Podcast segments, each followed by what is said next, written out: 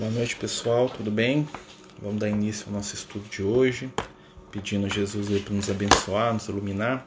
É, estamos aí pelo Amigos do Caminho, buscando né, o entendimento espiritual, estudo, aprendizado, né, à luz aí da doutrina espírita e do Evangelho do Cristo. E o nosso tema de hoje, né, como é quarta-feira, nós vamos falar de mediunidade, né, de temas que têm ligação com as questões da mediunidade. E hoje nós vamos falar da, de obsessão, né, dos processos obsessivos, né, dos ovoides, dos ataques espirituais. Né? Hoje o nosso tema vai ser um pouquinho é, mais pesado, né? mas nada que com a ajuda da espiritualidade amiga aí a gente não consiga né, falar né, sem ser, vamos dizer assim, impactado negativamente. Né, vamos lembrar né, que é, em todas as questões do espírito, né, como diria lá o nosso querido André Luiz, a mente está na base de tudo. E nós sabemos né, que os espíritos desencarnados, assim como nós, né, a gente se atrai né, o tempo todo. Boa noite, amigos que estão chegando. É, a gente se atrai o tempo todo através do nosso pensamento. Né? Aquilo que nós pensamos, que nós sentimos, vai criar né, ondas que vão atrair né, os espíritos, que vão atrair aqueles que estão à nossa volta. Não tem pergunta fora de hora não, viu, amiga? Pode fazer à vontade, né? Nós temos um tema, mas né, o que precisar de sair aí, nada é por acaso, tá bom? Pode perguntar o que quiser aí, desde que a gente saiba, né? Se a gente não souber, a gente fala assim, ó, não sei não, né? Que tem muita coisa que a gente não sabe, aliás, né? Mas então, nosso objetivo hoje é falar um pouco né, dessas questões da obsessão, né, das doenças espirituais e como é, evitá-las, né, e como é, conseguir é, ajuda para poder superá-las. Né? Nós sabemos aí que os processos obsessivos eles afligem a humanidade desde sempre, né? Haja vista que o nosso pensamento ainda não está num nível de equilíbrio, né? num nível adequado, desculpem, de construção espiritual. E né, a partir dos nossos pensamentos, né, como a gente estava falando antes, nós vamos atrair né, e vamos repudiar determinados espíritos. Né? Então o pensamento vai estar tá aí como sendo a ferramenta que nós vamos utilizar. Né? Holocausto brasileiro, eu não sei, é que a companhia está falando, é sobre o Holocausto brasileiro. Se o mundo espiritual já falou sobre como estão os espíritos envolvidos.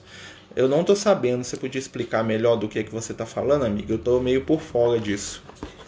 É, e nós pedimos aí ajuda aí para os amigos espirituais, mas eu mesmo não estou sabendo né, de que fato que você está falando. É alguma coisa recente ou mais no passado? O que, que seria? Né? Se puder explicar para a gente.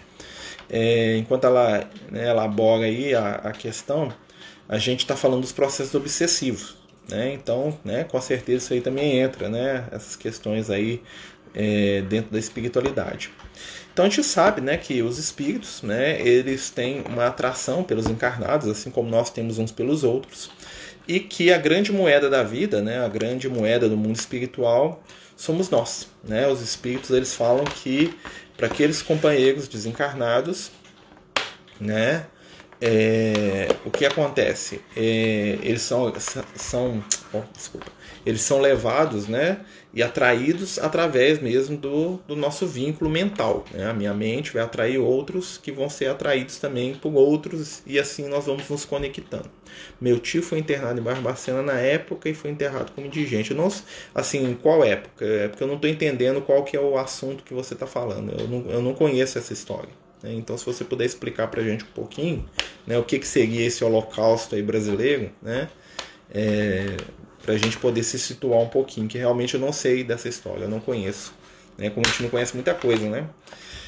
Mas continuando, né? Então nós temos aquilo que os amigos espirituais chamam do parasitismo espiritual, né? Os parasitas espirituais, eles podem ser entidades, né? Podem ser espíritos desencarnados, como também podem ser, né, doenças e patologias que só existem no mundo espiritual. Né? O André Luiz ele fala para a gente dos vibriões astrais, né?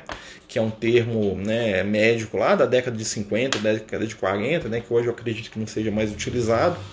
E ele vai falar para a gente também dos ovoides, né? que é um dos temas é, do nosso estudo de hoje. Para quem não sabe, né, o ovoide é um tipo de espírito obsessor. Tá? É, eles têm esse nome porque são espíritos que se perderam no campo da forma. né, o que, que acontece?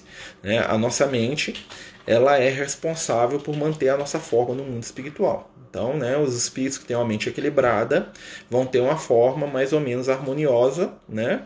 E quanto mais desequilibrado for a minha mente, mais grotesca, mais né, fora da, da estrutura natural do ser humano vai ser a minha aparência no mundo astral.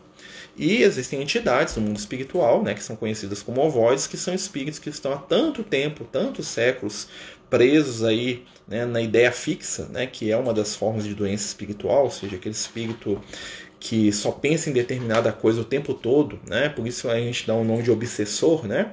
Porque eles são dominados por pensamentos obsessivos, né? Normalmente em torno de alguma viciação, ou em torno de alguma situação que aconteceu com ele, ou em torno de alguma pessoa, né? Então os obsessores, a característica deles é que eles estão presos mentalmente, né? A algo no qual eles orbitam ali o tempo todo. Ou seja, então se eu tenho, por exemplo, se o meu problema é a sexualidade. Vamos botar, por exemplo, isso. Né? O que é um obsessor do sexo? É um espírito que todo o tempo que ele tem, ele só pensa, só manifesta, só entende, só sente e só busca energia sexual. Né? Então é um espírito que a existência dele se resume né, na busca do objeto de prazer dele. No caso, né, que nós estamos apontando aqui, o sexo. Então nós vamos ter obsessores no campo do sexo, nós vamos ter obsessores no campo da avareza, né, que são espíritos que é o único pensamento dele né, vai ser e está voltado para é, o dinheiro, o poder, a posse. Nós vamos ter obsessores no campo do ódio, do ressentimento, inclusive no campo do amor. Né? E esses espíritos, né, quando a gente fala no campo do amor, são os espíritos que são apaixonados, né, as paixões desequilibradas, que arrastam para o sofrimento, para a dor, né? Então esses espíritos, eles são é, eles muitas vezes eles se tornam aquilo que nós chamamos de ovoides. O que, que acontece? Eles estão tão fixados naquele, naquele objeto de vício deles que eles começam a perder a forma espiritual deles, uma forma humana, né? E eles se apresentam no mundo espiritual com a forma de uma larva ou então de um ovo mesmo, por isso que tem esse nome, né? Ovoides. E eles, eles é, são utilizados por outros obsessores, né? Para poder é, induzir obsessão em quem quer que seja. Né? Só complementar aqui a pergunta da nossa amiga Rose. É, acho que na década de 40, pessoas que representavam qualquer desvio eram enviadas para hospitais psiquiátricos em Barbacena. Praticavam barbárie, lobotomia, deixavam eles nus e morriam de fome de frio. Ah, sim. Né? Infelizmente isso não acontecia só em Barbacena, né? isso era, era muito comum dos nasocômios, né? como eram chamados, né? que eram os hospícios, né? os lugares onde as pessoas eram internadas, né? normalmente quando elas tinham algum problema mental, né? algum desvio psicológico, ou mesmo quando a família né, pegava algumas pessoas que tinham doenças degenerativas, como Alzheimer, essas coisas, e não queriam cuidar das pessoas, então elas levavam para essas clínicas, né, aonde esses procedimentos aí que você está falando eram muito comuns. Né? Então, realmente, é, acontecia muito, né? até isso depois de um tempo gerou né, toda uma luta aí chamada de luta é, antimanicomial, né, que é um, uma, uma ideia de que a gente não deveria internar né, as pessoas que têm problemas, né, que têm sofrimento mental, né, hoje fala-se sofrimento mental, e realmente né, muita gente é, acabou né, vítima desses ambientes aí, tá? Mas isso aí a gente sabe, né, que também existiam muitos médios, muitas pessoas ali que tinham uma mediunidade desequilibrada e que acabavam sofrendo essas situações, né? E, é, e isso, se a gente for analisar, né, é o retrato da nossa ignorância, né, no campo do cuidado, da, da, da responsabilidade com o outro. Né, o próprio, nos próprios livros do André Luiz, a gente vai ver algumas histórias de espíritos que passaram por esse tipo de situação. Né? É muito famosa a história do Dr. Inácio, né? Dr. Inácio Ferreira, que era um psiquiatra na cidade lá de, de Uberlândia, né? de Uberaba, desculpe. E o Dr. Inácio ele tinha um hospital psiquiátrico nesse molde, né? apesar que o dele era um hospital espírita, né? e que é, muitas pessoas eram levavam mesmo seus parentes lá e deixavam lá e abandonavam mesmo aquelas pessoas. Né? E aí né? Não que lá tivesse essa condição de cuidado, pelo menos quem sabe não tinha não, né? Mas que era muito comum realmente isso, né? A gente sabe que isso aí era uma extensão do plano astral inferior, né? Infelizmente. E que tem muito a ver com essa questão da que a gente está falando hoje dos ovoides, né? Dos espíritos obsessores, né? Então o que que acontece? Os, os espíritos obsessores são atraídos por pensamento. Então, um espírito né, desencarnado ele vai ser atraído por aquilo que eu penso, aquilo que eu sinto. Né? E muitas vezes, para poder provocar uma obsessão ou aumentar a minha obsessão, existem entidades do mundo espiritual que trazem esses ovoides, né, dessas furnas, desses lugares onde eles se reúnem, como se fossem verdadeiros ninhos ali de espíritos desequilibrados, e acoplam esses ovoides né, no corpo físico da pessoa. Então, às vezes é comum para gente que é médio vidente, né, você passa na rua assim, você vê um companheiro que tem muito desequilíbrio no campo do sexo, você vê né, os ovoides pendurados ali na região genital dele, como se fosse um cacho de uva mesmo, assim, grotesco assim, né, sugando o tempo todo as energias é, sexuais do companheiro e o incentivando, através da mente, né, a prática dos maiores desequilíbrios no campo do sexo. Né? Então ali gera-se ali uma, vamos dizer assim, uma obsessão mútua, né, no qual o espírito desencarnado incentiva né, o companheiro a realizar os seus atos, o companheiro re realiza, né, doa aquela energia desequilibrada para aqueles espíritos que dela se alimentam, que o estimulam a fazer mais. É aquele, né, aquele ciclo lá vicioso, como é a maioria dos problemas obsessivos. Tá? A obsessão ela é de mão dupla. Né? Então, quando nós tratamos um obsidiado, quando nós tratamos alguém que está vítima né, da, da ideia fixa no plano espiritual, nós devemos lembrar que existe um encarnado e um desencarnado ali que estão conectados por um determinado laço. Né? E só a mudança de vibração, a mudança de pensamento, a mudança de atitude né, pode nos ajudar a vencer os problemas no campo obsessivo, né? Porque normalmente o obsidiado ele é alguém que tem uma ideia fixa e a tendência dos obsidiados, se eles não forem tratados, se eles não, né, não saírem daquela onda, é entrar no processo e eles mesmos se transformarem no mundo espiritual em obsessores e em último caso se tornarem ovoides também que vão ser utilizados por outras inteligências aí perversas aí para fazer o mal para os outros.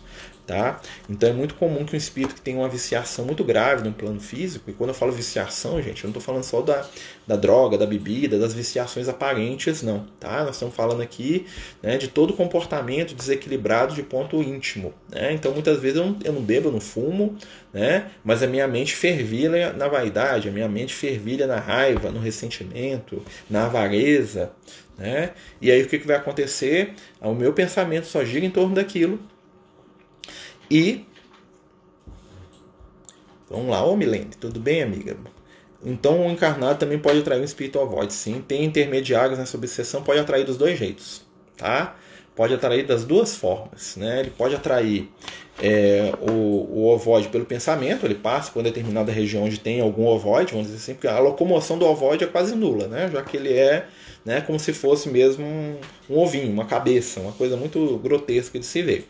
Né? Então ele pode atrair. E existem também né, aqueles espíritos que para obsidiar eles vão lá, observam, assim, ó, o Marcelo ele tem uma tendência aqui de ser avarento, então nós vamos aumentar esse negócio aqui. Eles trazem uma meia dúzia de avarento desencarnado, uma meia dúzia de ovoide e colocam né, em cima do Marcelo. E o Marcelo, vamos dizer assim, gruda neles imediatamente porque o pensamento cola. Né? Então, assim, é, se passar alguma pessoa avarenta e eu sou avarento, nós vamos ter uma afinidade momentânea. Né? Vai ser bater, olhou, né, sintonizou. Então, assim, a afinidade, até para obsessão, é o fator né, definitivo, que vai definir o processo. Então, por exemplo, se eu sou desequilibrado em alguma área e eu entro no ambiente daquele desequilíbrio, a tendência é que eu conecte com um monte de espíritos que tem o mesmo problema que eu, né? Como se fosse um imã mesmo. E aí tem os espíritos que vão lá e ajudam, além, né? De, eles facilitam o processo, não é eles que colocam o ovoide em mim. Né? É como você pegar dois ímãs né? e aproximar. Eles vão se atrair. Na hora que você solta, os dois se atraem. É isso que eles fazem. Tá? Então um espírito pode fazer isso, mas de certa forma eu vou acabar atraindo também. Né? Porque o que importa é a minha vibração, é a minha polaridade, né? o meu magnetismo que está atraindo determinados companheiros encarnados ou desencarnados. Tá? Então funciona assim mesmo. E aí o que, que acontece? Nós vamos ver muito relato desse tipo de espírito no livro Libertação do André Luiz. É, o livro Libertação é uma das melhores obras para a gente poder entender como é que funciona um processo obsessivo, né? Bem elaborado, bem quando eu falo bem elaborado, não do ponto de vista que é bom, né? E sim daquela organização né, espiritual para poder fazer mal para os outros. Né? Nós vamos ver isso lá no, no, no livro Libertação. Né? Tem esse nome exatamente por isso.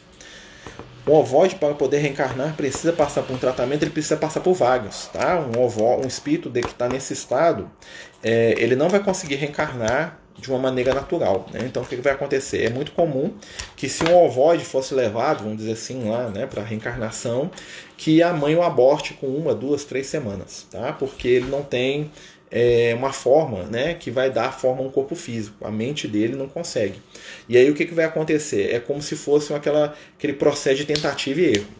Né? Ele é trazido, aí passa uma, encarna, uma, uma, tentativa de gravidez ali que vai durar uma semana, duas, traz de novo, traz de novo, e na medida que vai trazendo, ele vai se re, reorganizando uma forma humana até que ele dá conta de reencarnar, muitas vezes com graves problemas cognitivos, físicos, tá? Então, assim, não quer dizer que todo aborto é de ovoide, tá, gente? Isso aí é, é outra coisa, falando do processo deles, tá? Existem mil e uma é, situações que podem levar um espírito né, a, a sofrer um aborto.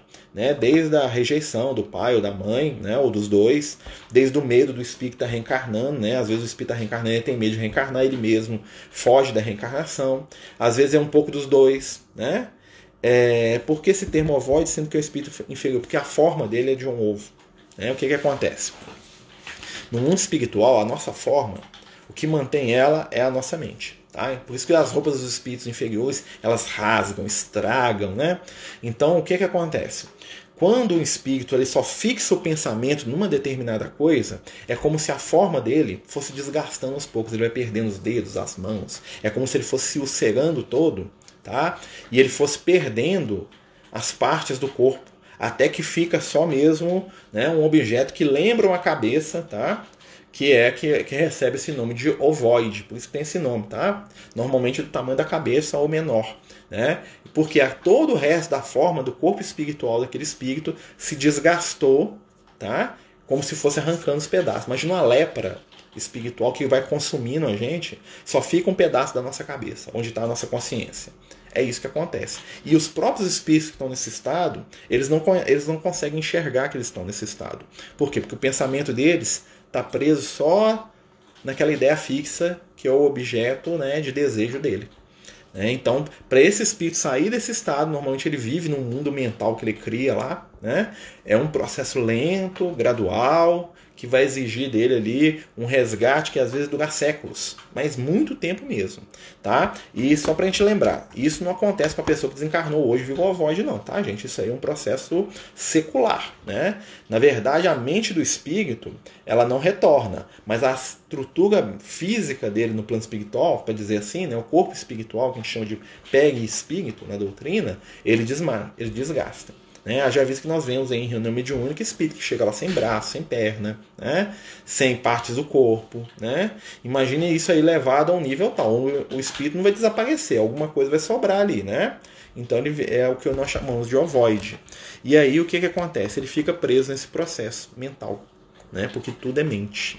Então como é que a gente faz para resgatar um espírito desse? Nós temos que puxar ele do mundo interno dele. Nós temos que acordar ele daquela realidade lá onde ele se fechou, né? E tirar ele do, do foco, né? do hiperfoco dele. Né? Então é isso que, que acontece. Então ele perde a forma espiritual, infelizmente. Tá? Apesar de que, tá? mentalmente e evolutivamente, ele não regride. E é Alan, bom filho? Né? Esse é meu amigo Alan, meu irmão espiritual. Né? Nós brigamos, discutimos, mas é meu irmão. Né? É, mas nós estamos falando aí dos espíritos obsessores. Então, qual que, é, qual que é a característica do espírito obsessor? Né? Tirando aí do ovoide, que é o né? que é o ponto máximo aí. O espírito obsessor, ele só pensa naquele assunto, né? ele tem um foco, e esse foco para ele é a única razão da existência dele. Nada mais importa, a família, os gostos, né? ele só se importa com aquele foco que ele tem. Ou seja, é a vingança, é o amor que não foi, é, que não foi correspondido, é alguém que o roubou, é alguém que o enganou, é o chefe que o traiu, é a mulher que deixou ele por causa do outro, né? É o companheiro de trabalho que passou a perna nele, então ele entra numa zona obsessiva e a única coisa que existe para ele é aquilo que gira em torno lá do, vamos dizer assim, do ídolo dele, da imagem que ele criou lá e que ele idolatra. Então a gente pode ver que muitas vezes nós entramos em comportamentos obsessivos. Né? Como o ovoide recupera a forma com auxílio da espiritualidade e muitas e muitas reencarnações frustradas. Muitas. Muitas. Tá? Abortos espontâneos, reencarnações. Às vezes a mulher nem sabe, né? Às vezes alguns espíritos de mães aí, né? A gente sabe muitas histórias que existem espíritos de mães aí missionários, né? Que recebem esses espíritos, né? E tem vários abortos seguidos, né? Para poder ajudá-los a recuperar a forma ali, lenta e gradualmente, né? E com muito amor, com muito carinho, né? E são verdadeiras missionárias no campo do amor. Existem alguns, né, que conseguem que o processo não está tão aprofundado e a espiritualidade consegue, vamos dizer assim, estruturar, ajudá-los a recuperar a forma física, né? E aí quando eles reencarnam, eles trazem, né, sinais psicológicos, emocionais, né? Todos nós temos reencarnações frustradas, com certeza, mas no caso deles é uma coisa muito pior, né? É, quando a gente fala reencarnação frustrada, a gente pensa no aborto, que é, né? Mas quanto mais o espírito cresce, isso aí vai ficando para trás, tá? Então, por exemplo, uma pessoa que já está com um certo grau de equilíbrio, buscando bem, né? Dificilmente ela vai sofrer um aborto. Né? Primeiro, que a espiritualidade vai levar, né? aquela pessoa para uma família mais equilibrada. Segundo, que a própria energia da pessoa, quando ela está buscando o equilíbrio, vai fortalecer o, o, processo reencarnatório. Né? Existem, mas existem abortos por expiação, por prova. Né? Então a gente tem muitas situações ali e é difícil a gente falar o que, que é em cada caso. Que nós sabemos né, que quando o espírito precisa mesmo reencarnar e que aquela encarnação é, é necessária e o espírito é equilibrado, a espiritualidade dá um jeito. Ele não vai aparecer, ele não vai cair num lugar que ele tem a chance de sofrer um aborto, tá? Até porque ele vai para um pro meio lá, né? É, de, de familiar, de pessoas que têm uma, um equilíbrio, né? E isso é uma conquista espiritual também. Né? As obras do André Luiz falam muito a respeito dessas formas de alver. Falam, né? como a gente está dizendo aqui, eu Jaci, lá no livro Libertação, né? que é um dos livros mais interessantes do André Luiz, para a gente poder entender como é que é o processo de, de obsessão e também como é que é o processo de resgate espiritual. Nós vamos notar que o processo de resgate espiritual ele é lento, gradual né, e exige esforço. Um espírito para perder a forma espiritual depende de séries de atos somados a várias encarnações. Vão ser uma encarnação para se tornar uma voz. Não, há várias. Tá? Isso é um processo que acontece no mundo espiritual. Então, normalmente, isso acontece com o espírito obsessor que permanece naquela energia da obsessão, normalmente obsessões que não são pessoais. O que isso quer dizer? Não é porque eu odeio o Marcelo, o João ou o Manuel. São obsessões ligadas a vícios. Tá? O ovoide normalmente, tá? normalmente, é um processo obsessivo ligado a algum vício. Ou seja, o poder, a vaidade, a avareza, o sexo. Né? Então ele não obsidia um indivíduo, ele, ele obsedia alguém que tem um vício semelhante ao dele. Existem dois tipos de obsessão, até é bom para a gente poder entender. Né? É, a obsessão pessoal, né? Eu não gosto do Marcelo, eu persigo o Marcelo porque o Marcelo lá no, Japão feudal ele cortou a minha mão com a katana dele, né? Eu não gosto do Marcelo, isso é um tipo de obsessão. E existe o espírito fala assim, ó, eu tô aqui, nem tô nem aí pra quem é esse cara, mas ele gosta de beber, eu tô bebendo junto. Por isso que eu tô obsidiando, né? Então existem dois tipos. O ovoide normalmente é um espírito que tem uma obsessão que não é particular, ele tem uma obsessão com um vício, tá? Seja maledicência, seja o que for. Né? Então, é, e com o tempo, no mundo espiritual, às vezes séculos ali, né, naquela, naquele trocando né, de alvo, né, eu obsedio um, aí depois ele melhor, continua obsediando o outro, que vou para o outro, ele vai perdendo a forma, até o ponto que ele vira um ovoide, ele não percebe. Né? Então existem espíritos lá que parecem serpentes, que perderam os membros, que se movem igual cobras, né? mas que é, eles estão num processo de se transformar em ovoide né? Começam a perder as pernas, depois perdem os braços, aparência humana, né? Parecem umas larvas gigantes, depois perdem até aquela cauda aí. É um processo que eles vão perdendo no desgaste aí da mente, tá?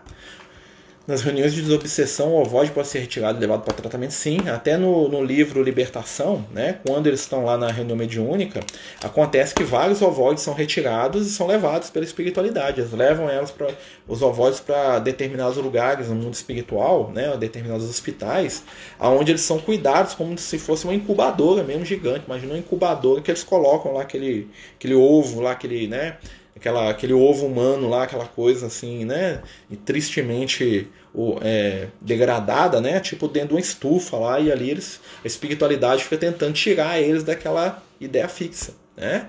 E normalmente né, a gente já teve oportunidade de ver alguns desses espíritos. Né?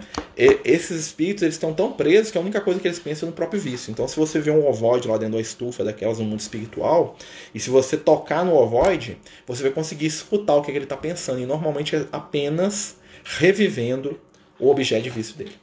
Né? Então, se você tocar lá no ovoide lá que, tá, que o problema dele é o sexo, você vai ver lá na orgia, você vai ver ele se vendo fazendo sexo e agarrando os outros e fazendo sexo e correndo atrás, só naquele pensamento o tempo todo. Né? E aí, né, isso é uma coisa que a gente percebe enquanto encarnado. Né? Eu lembro uma vez que a gente estava fazendo atendimento fraterno e algumas pessoas, né, talvez todos nós já devem ter sentido isso em algum momento, quando a gente realiza alguma coisa que é viciante, muitas vezes, nós nos sentimos um certo desgaste. Né? Então, um companheiro nosso que, era, que tinha um problema no campo do sexo, ele estava contando pra gente que ele tinha tantas manifestações no campo do sexo, né? tantas relações sexuais, pensamentos, aquela coisa, que ele vivia cansado. Ele vivia como se, se ele tivesse é, a ponto de desmaiar e desanimado com aquilo, mas mesmo assim ele continuava. Né? Isso já é um processo de desgaste. Só que o nosso corpo físico, né, ele funciona ali como uma barreira. Se ele tivesse no plano espiritual, esse companheiro que eu estou contando a história dele, né, o que, que ia acontecer com ele? Ele ia começar a desgastar o corpo espiritual dele. Né? A gente ia ver lá com aparência mais horrenda, né? que normalmente a gente vê esses espíritos, né? eles começam a aparecer com garra, com característica de animal, né? porque eles vão se degradando e eles vão ficando cada vez mais cansados, né? E aí vai começando a perder os, as partes do corpo espiritual que eles não dão atenção mais, porque eles só pensam naquilo, né? E aí até que chega nesse ponto. Aí o que a espiritualidade vai fazer? Vai tentar tirar ele daquele pensamento e buscar ele para outras coisas. Normalmente, esses espíritos eles são, eles, eles são muito ajudados por, quando eles reencontram amores do passado, pessoas da família. Às vezes, por exemplo, você tem lá um ovoide, né? Ele está lá preso lá, por exemplo, a, a, ao poder. O negócio dele é só poder. Queria ser o rei, o imperador, o dono, o presidente, não sei o quê. E eles levam isso para os caras, né? Para incentivar lá a loucura do poder. Aí o que, que eles fazem? A espiritualidade traz uma filha de uma encarnação, traz um filho de outra encarnação. Às vezes está até encarnado, vai lá para conversar com ele. Fala, não, pai, eu tô aqui, lembra de mim, né? E aí o espírito sente isso como se fosse um chamado distante, alguém muito, muito, muito, muito longe. E às vezes passam anos com aquilo, lembra, pai, eu tô aqui, eu te amo. É quase como se você estivesse, é, pra gente fazer uma analogia, é como aquele processo de Jesus chamando Lázaro da morte. Né? Só que imagina, todo dia você indo na tumba e chamando o morto para acordar. Não, você não está morto, não, você está vivo. Né? E é complicado, né? Sim, segundo o livro estou lendo, vários ovóis são tratados pela esperança, sendo tratados pelos encarnados de desdobramento, onde se é doado fluido. Sim, funciona também. É o que nós estamos falando aqui. Né? A espiritualidade traz espíritos que têm ligações amor, amorosas para poder começar um lento processo de despertar. Às vezes esses mesmos espíritos vão ser os pais deles no futuro, né? Que tem uma questão, né? Então, para o egoísmo extremo, né? Porque o, o ovoide é um egoísta, né? Ele só pensa nele, naquilo que dá prazer para ele, né? O que que é a cura? Um amor extremo, né? Que vai chamá-lo à, à, realidade. Então, uma das formas de a gente tratar um processo obsessivo, uma pessoa que a gente está vendo que está obsediada, né? E, e é fácil a gente perceber as características da obsessão. A ideia fixa, eu só falo de um determinado assunto. Eu acho que se eu não tiver determinada coisa, é, é a diferença da minha felicidade e da minha infelicidade, né? Como diria lá o Lucas, né? Normalmente o obsessor, a pessoa que tem uma obsessão, ela pode parar e, e observar assim, ó. Ela vai te dizer assim, ó: "Sou feliz quando tenho". Pontinho, pontinho, pontinho. Preencha aí. Sou infeliz quando não tenho. Né? Então, o, a pessoa que está debaixo da obsessão, a felicidade ou a infelicidade dela depende de uma única e exclusiva coisa.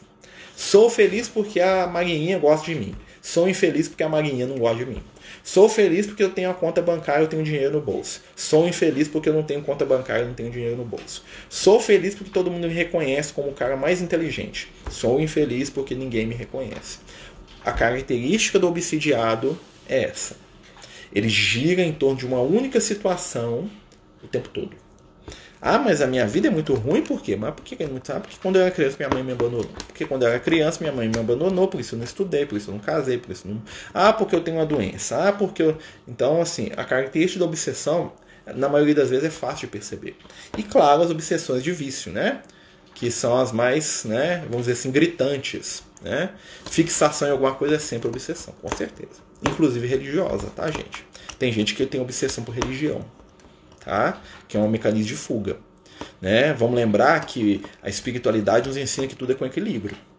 Né? O equilíbrio é a raiz de tudo. Então eu estou aqui na vida material, então tenho um momento da minha espiritualidade e eu posso espiritualizar todas as minhas ações, sem eu me transformar num carola, num cara que fala só de espírito o tempo todo. Né? Imagina, eu estou aqui e estou falando de espírito, essas coisas, mas eu vou falar isso o tempo todo dentro da minha casa. Né? Aí eu fico uma pessoa chata, desequilibrada. Não porque o espírito, porque o espírito, porque o espírito, o espírito, o espírito, o espírito. Já chega.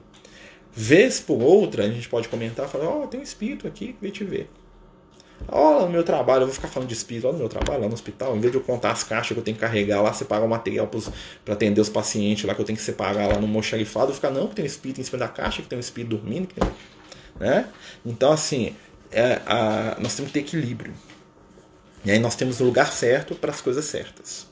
Então, assim, muitos companheiros são obsidiados com espírito e obsediam espíritos no mundo espiritual, se isso fosse possível, né? Porque não fazem nada sem a ajuda dos espíritos.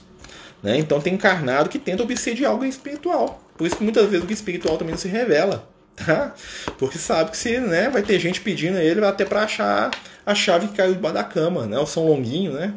Tem, uma vez eu, eu tava com a companheira nossa aí, né? E a companheira me ligou, tipo assim, eu tava. Ela tava dormindo ainda, me ligou, isso tem anos, tá, gente? E me ligou e, e pedindo ajuda, porque tava precisando de ajuda urgente. Eu falei, não, morreu quem, né? Ela virou pra mim e falou, não, é que eu perdi a chave, você podia me pedir pro Lucas me ajudar a achar a chave da minha casa. Eu lá no telefone escutando isso. Eu peguei. Ah, eu acho que o Lucas tem mais o que fazer do que ir na sua casa procurar essa chave. Né? Ele, eu acho que você está confundindo Lucas com Longuino, né? São Longuinho é outro, né? Queria, né? A companheira queria que eu pedisse para um amigo espiritual para ir lá na casa dela, ajudar ela a achar a chave que ela perdeu. Né? Como já vi gente pedindo, por exemplo, a espiritualidade, né, para ajudar lá em coisas mais tapafúrdias, né? Então, assim, você acha mesmo que os espíritos vão fazer isso? Não vão, né? Eles não vão se sujeitar a esse tipo de coisa. Se fosse assim, minha mãe tá passando mal no hospital, meu filho tá doente, ela pode ter certeza, né? Que a espiritualidade vai saber e vai lá ajudar. Mas para achar a chave da minha casa, né? Pra me achar desconto aqui, ó, tô doido pra comprar um videogame novo aqui pros meninos aqui pra mim aqui, ó.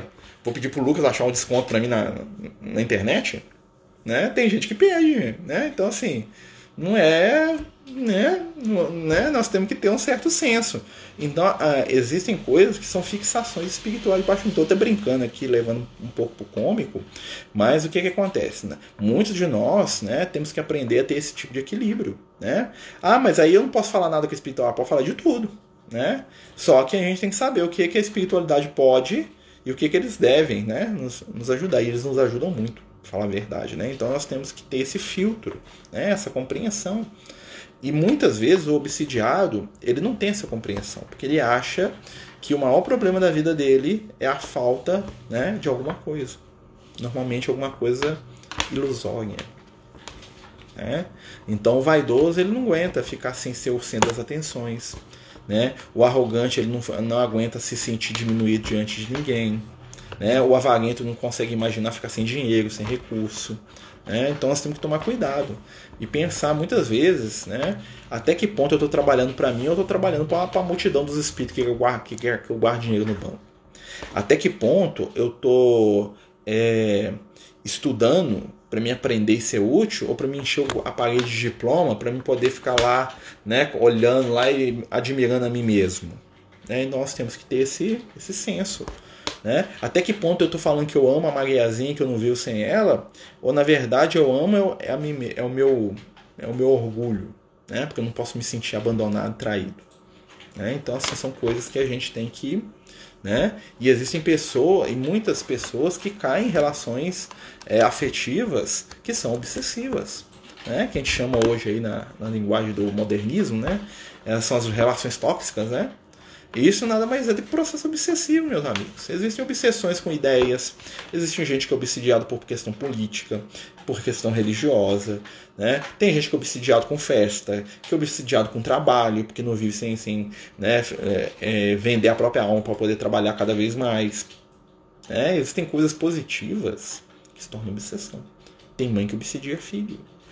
Tem filho que obsidia mãe, obsidia pai.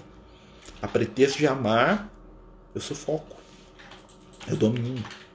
Né? Então são coisas que a gente tem que pensar, né? Porque a gente acha normalmente que o obsidiado é aquele espírito doente lá, que está lá, né? Escravo lá dos vícios mais horríveis que existem, né? Da droga, do sexo, né? Nem sempre, né? E esses espíritos ovoides, vamos lembrar, eles começaram com pequenas ideias fixas. Né? E tudo deixou de ter sentido. São seres que perderam o sentido de si mesmos. Né? Obsessão por fofoca, né? Tem sempre que contar a história, né? Tem gente que gosta de contar a história, né?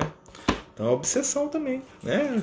São, né, vamos dizer assim, claro que tem obsessões que são muito piores, mas a gente tem que se observar, se perceber, se sentir, né? E como é que a gente vai fazer para poder evitar a obsessão, né? culto no evangelho no lar pode contribuir na prevenção e tratamento dos ataques espirituais, com certeza, né? Com certeza, o culto do evangelho lá é uma ferramenta que nós temos aí para poder higienizar a nossa mente, né? Porque se o processo de obsessão ele se dá de mente a mente, né? Diga com, em quem tu pensas e direi com quem tu andas, tá? Vamos mudar o, o ditado, né? né? Diga quem, com quem tu andas, direi quem tu és, né? Para os espíritos, diga-me no que tu pensas e direi com quem tu andas, né? Então, assim, quando eu estou pensando em Jesus, quando eu estou vibrando no bem, quando eu estou fazendo um culto no lar, quando eu estou fazendo uma caridade, quando eu estou ajudando alguém que precisa, eu não estou vibrando a energia do obsessor. Né? Porque normalmente o obsessor não vai ter nenhum interesse em Jesus ou em ajudar quem quer que seja, porque ele só pensa nele mesmo, né? ou em evangelho, ou em melhora. Então, o tempo que eu gasto, o tempo que eu uso no meu aprimoramento espiritual e na minha prática espiritual, que é diferente de virar um carola, né? é tempo que eu estou me tratando. tratamento espiritual para os nossos vícios, para as nossas obsessões, está na boa utilização do nosso tempo. Né? Para evitar que o cansaço espiritual que muitas vezes nos envolve né? pelo desgaste das nossas energias. E isso aí é uma coisa que a gente pode pensar que nós estamos falando aqui. Quando nós estamos desgastando muito determinada energia, dá um cansaço, dá uma sensação que a gente está sendo sugado, que a gente não tem força para nada, né? Aí antigamente o que, que os caras faziam lá, os viciados no sexo? Ia lá tomar os guaranás, catuaba, os negócios lá deles lá, né? E o que que acontecia? Continuava no processo ovoide, né? Eu já contei aqui, vou contar a história para vocês lá do companheiro que tinha um espírito sexo lá, obsessor né? Estava na casa espírita, mais ou menos. Aí foi na 1090, então vocês vão ver que é um trem antigo, né? Foi 99 isso. A gente estava lá na casa espírita. E aí chega um companheiro, um senhor, um homem zarrão dos dois metros, né? Um gigante, assim, uns 50 anos de idade. E vem fazer atendimento fraterno comigo. Né? Como eu era jovem, devia ter uns 20 anos ou menos. Né? Eu chamei um senhor da casa lá, nós dois fomos fazer atendimento fraterno com o companheiro. Né? E esse companheiro virou pra gente lá durante a reunião falou assim: Olha, eu tô sendo perseguido porque eu tenho um espírito aqui que me persegue, que não sei o que, que esse espírito me ataca, que esse espírito é suportável, que eu, eu quero tirar esse espírito de mim. Né? E aí ele tinha uma mediunidade muito aflorada, né? então tinha, ele caía no chão, o espírito batia, tinha que chamar 5, 6 homens para segurar o cara. Quem é da época lá vai, vai lembrar dessa história. Aí, né, Beleza, né? Ficamos com dó do moço, lá, aquela coisa toda. Levamos o nome dele para reunião mediúnica, fizemos uma reunião mediúnica, né? E aí manifestou um espírito lá, né? Aí, aí o dirigente da reunião, que era esse outro senhor que estava lá comigo, é, no dia do atendimento, falou: Ô oh, meu irmão, para com isso, deixa o nosso irmão em paz, para de persegui-lo e tal. Eu falei: Não, eu tô lá porque ele gosta, né? Porque é, ele é meu amigo e tal. Eu falei: Não, meu irmão, você tem que sair dessa, você tem que buscar Jesus. E falou e conversou com muito carinho, com muito amor. E o espírito aceitou, falou não, beleza, né? Eu acho que trouxeram a mãe dele, sempre, a mãe sempre funciona, né? E aí o espírito foi retirado, falou, não, eu vou com vocês. Foi com a espiritualidade. Passou mais ou menos uns dois, três meses, né? Estamos lá na casa espírita, aquela coisa toda. Chega o senhor de novo, com a cara mais ruim do mundo. Me chama no canto lá. Nesse dia o companheiro não estava lá, não. Me ajudou no atendimento. Aí eu falei, não, pois não. Ele me chamou no cantão. Falou, rapaz, esqueço isso. E olha que ele era enorme, eu fiquei até verde assim, né? Rapaz, preciso conversar com você. Aí começou a atividade lá da casa, nós fomos lá pra salinha conversar. E ele virou pra mim e falou assim: Que? Não sei o que, que vocês fizeram comigo.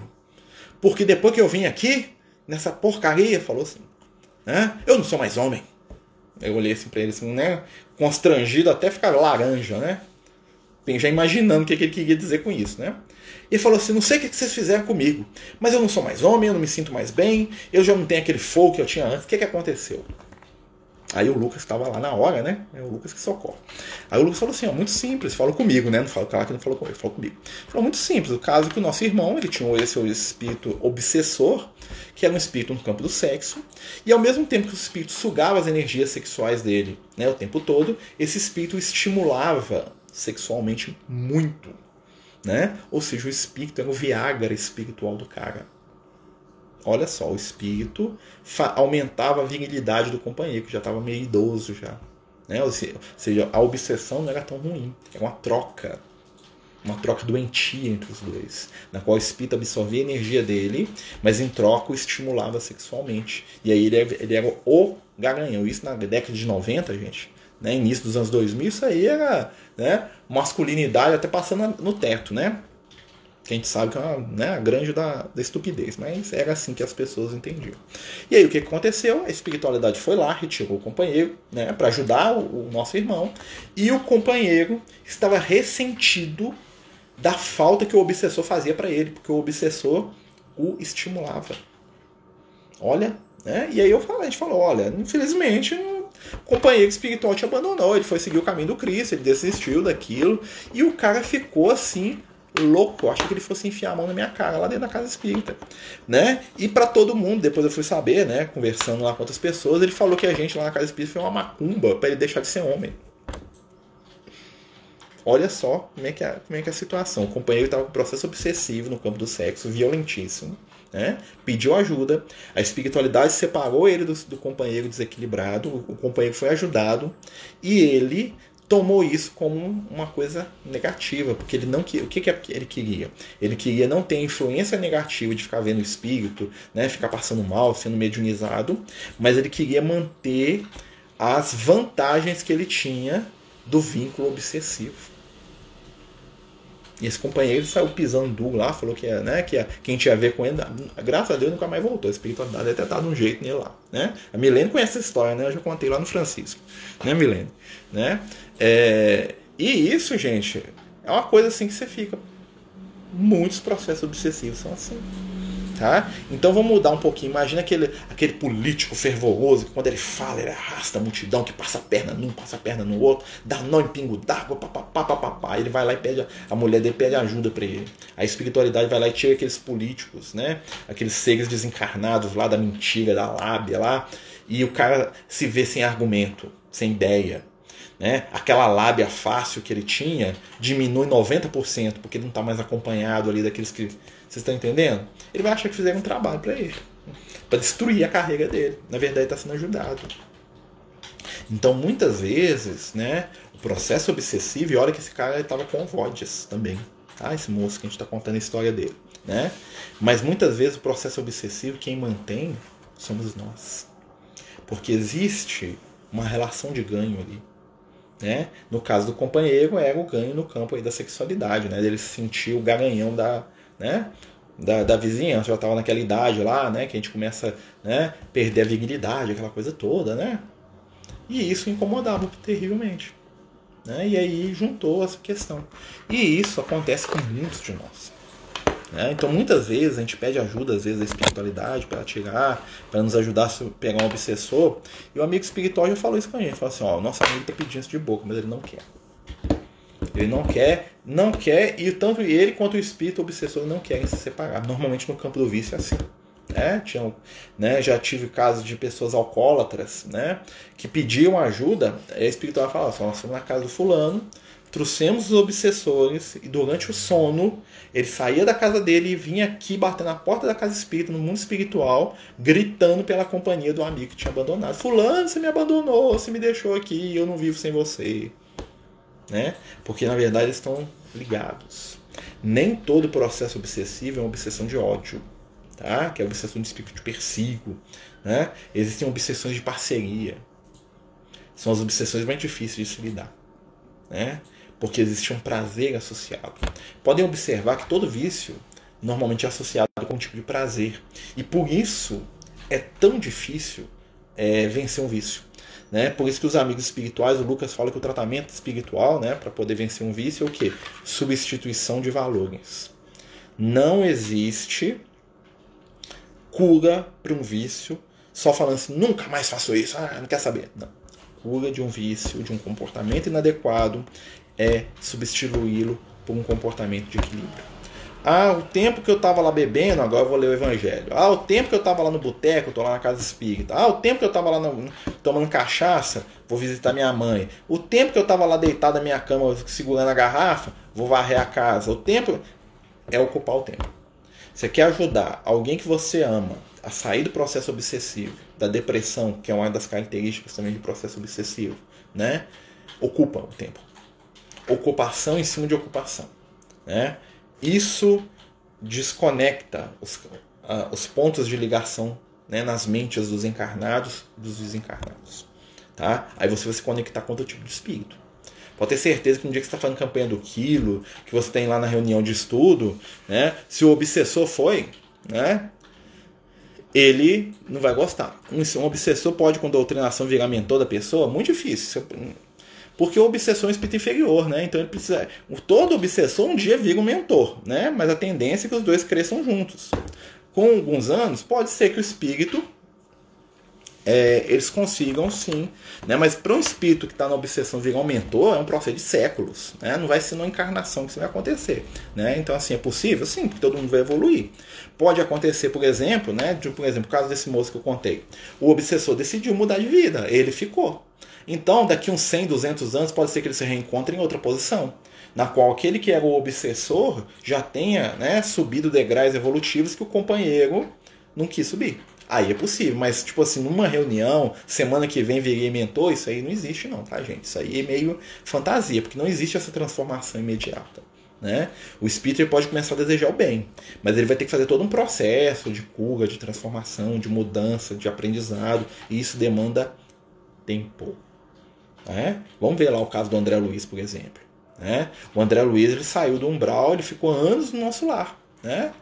aprendendo. Esse, a gente pode dizer que o André Luiz virou um mentor? Não. Mas o André Luiz virou um bom espírito, desejando ajudar? Sim. Então é possível que um obsessor mude de lado e comece a aprender aos poucos, às vezes um, né, uma década ou duas, ele se transforma num benfeitor. Mas um mentor, um espírito responsável por orientar alguém, já é um processo mais longo. Tá? Normalmente, o um mentor, do jeito que a gente entende, é um espírito que já está equilibrado há séculos. Tá? Você pega lá o Emmanuel. O Emmanuel, né, ele mesmo fala que a grande guinada evolutiva dele né, foi na época do Cristo, mas ele só se tornou apto a seguir espiritual de alguém mais ou menos uns 100 anos atrás. Ou seja, mais de 1900 anos depois que ele ficou cristão. Né? Ele era um bom espírito, ele fazia o bem, ele ajudava, mas ele ser alguém responsável pela encarnação dos outros, mais de mil anos. Né? Então, assim, então um espírito ele pode modificar aqui e eu chegar no mundo espiritual ele está bem melhor, pode, vai estar tá lá trabalhando, fazendo bem, tentando ajudar, sim. Mas ele ser mentor aí já é uma coisa que é bem difícil. Só se for uma entidade inteligentíssima, um daqueles espíritos assim, que é um dos gênios da humanidade, mas que estava na treva. Né? Aí ele dá um salto, né? Pode acontecer? Pode, tá? Mas é algo mais raro, tá? Não é comum, não. Né? Porque muitas vezes o espírito fala assim: ah, agora eu vou ficar aqui na casa, aquela coisa toda, eu vou ajudar. Tudo bem, ele vai ajudar. Vai ajudar a limpar, vai ajudar a arrumar, né? mas ele não vai ser o responsável pela casa no plano espiritual. A gente, às vezes, a gente tem uma ideia meio, vamos dizer assim, fantasiosa disso. A gente acha que o espírito mudou, né? Hoje ele era o chefe das trevas, amanhã ele virou o mentor da casa. Não é assim que funciona, tem uma transição. É possível chegar de um no outro? Com certeza. Às vezes, com uns 20 anos, o espírito chega nisso.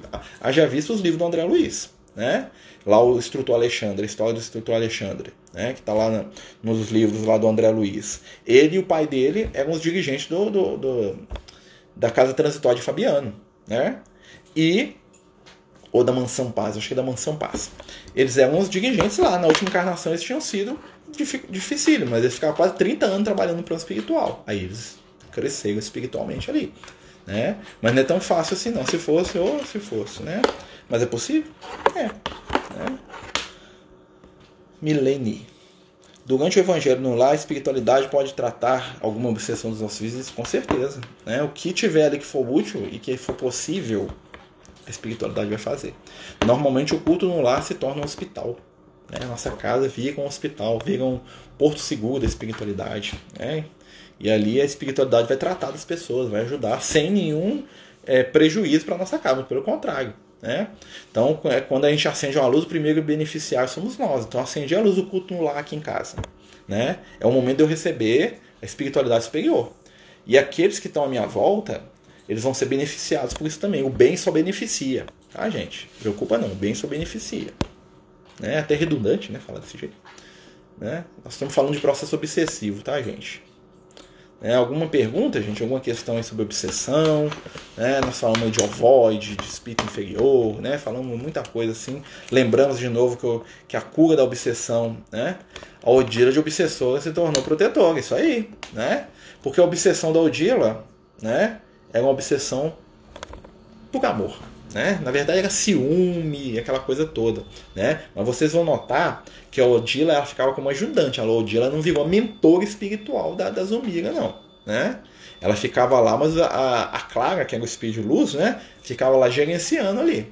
E às vezes, né? Tem até uma passagem muito interessante no livro, que é no livro Entre a Terra e o Céu, isso aí que a Odila tá no mundo espiritual, ela fica meio que ciúme, assim, começa a dar um ciúmezinho dela, naquela vela ao marido dela, ao Amago, né, com a, com a, com a Zumira, né, ela começa a dar um ciúminho, assim, nela, assim, né, aí vem o, o Speed Luz, dá um abraço, não, minha irmã, você vai aprender a amar, ela, né, mas ela começa a dar aquela olhada, assim, ah, tá com meu marido ali, ó, né, você vê que é um processo, né, mas, mas o que, que a, a, a Zumira conquista? O desejo do bem que é, é, que é o ponto-chave, né? Mesmo ela ainda tendo um pouquinho de ciúme ali, né? Ela começa a fazer o bem, e aí o que, que acontece? Todas as vezes que ela dá um pouquinho de fraquejada, que acho que é uma vez só que acontece na história, a espiritualidade superior vai lá e opa, vem cá, minha filha. Não, nós vamos te ajudar aqui, ó. Você tá querendo fazer o bem, nós vamos te ajudar. Né? É a nossa irmã. Né? Dá uma limpada nesses pensamentos aí, nós vamos te ajudar a sair dessa onda. Porque o desejo do bem é o que nos conecta com os espíritos de luz. Então, quando eu começo a tentar ser melhor, mesmo que eu dê aquela fraquejada de vez em quando, o amigo espiritual fala: Pega aí, meu filho, nós vamos te ajudar. Né? Paciência, perdoa, olha lá, calma. Né? E aí que está a questão, porque o pensamento é tudo. Através do nosso pensamento, nós vamos construir a nossa realidade. É, nós estamos falando de obsessão e desobsessão, ovoides, nós estamos falando aqui principalmente de dois livros do livro Libertação do André Luiz, né? E do livro Entre a Terra e o Céu também do André Luiz, através do Chico. São dois livros que vão falar muito bem do processo obsessivo, tá? Libertação vai falar bem da questão do plano espiritual, né? Do, da, do ataque das trevas ali, de como é que a espiritualidade vai trabalhar para dissolver aquele ataque e para resgatar os obsessores, né? E o Entre a Terra e o Céu também, né? Vão falar é, sobre o resgate espiritual. Kardec diz que as imperfeições morais dão aso à ação dos espíritos que o mais seguro meio de as pessoas se livrar dele é atrair os bons espíritos pela prática do bem. É isso aí. Né? É o raciocínio dos livros do André Luiz. Pensamento atrai. Modifique seu pensamento, modifica a nossa companhia espiritual. Quanto mais eu ocupar o meu pensamento no bem, né, mais difícil né, é, nós vamos nos tornar para sermos influenciados pelas trevas. É assim impossível? Impossível não é, né? porque ninguém é perfeito. Né? Não do jeito que nós gostaríamos. Mas é possível sim, trabalhando bem. É isso aí. Né?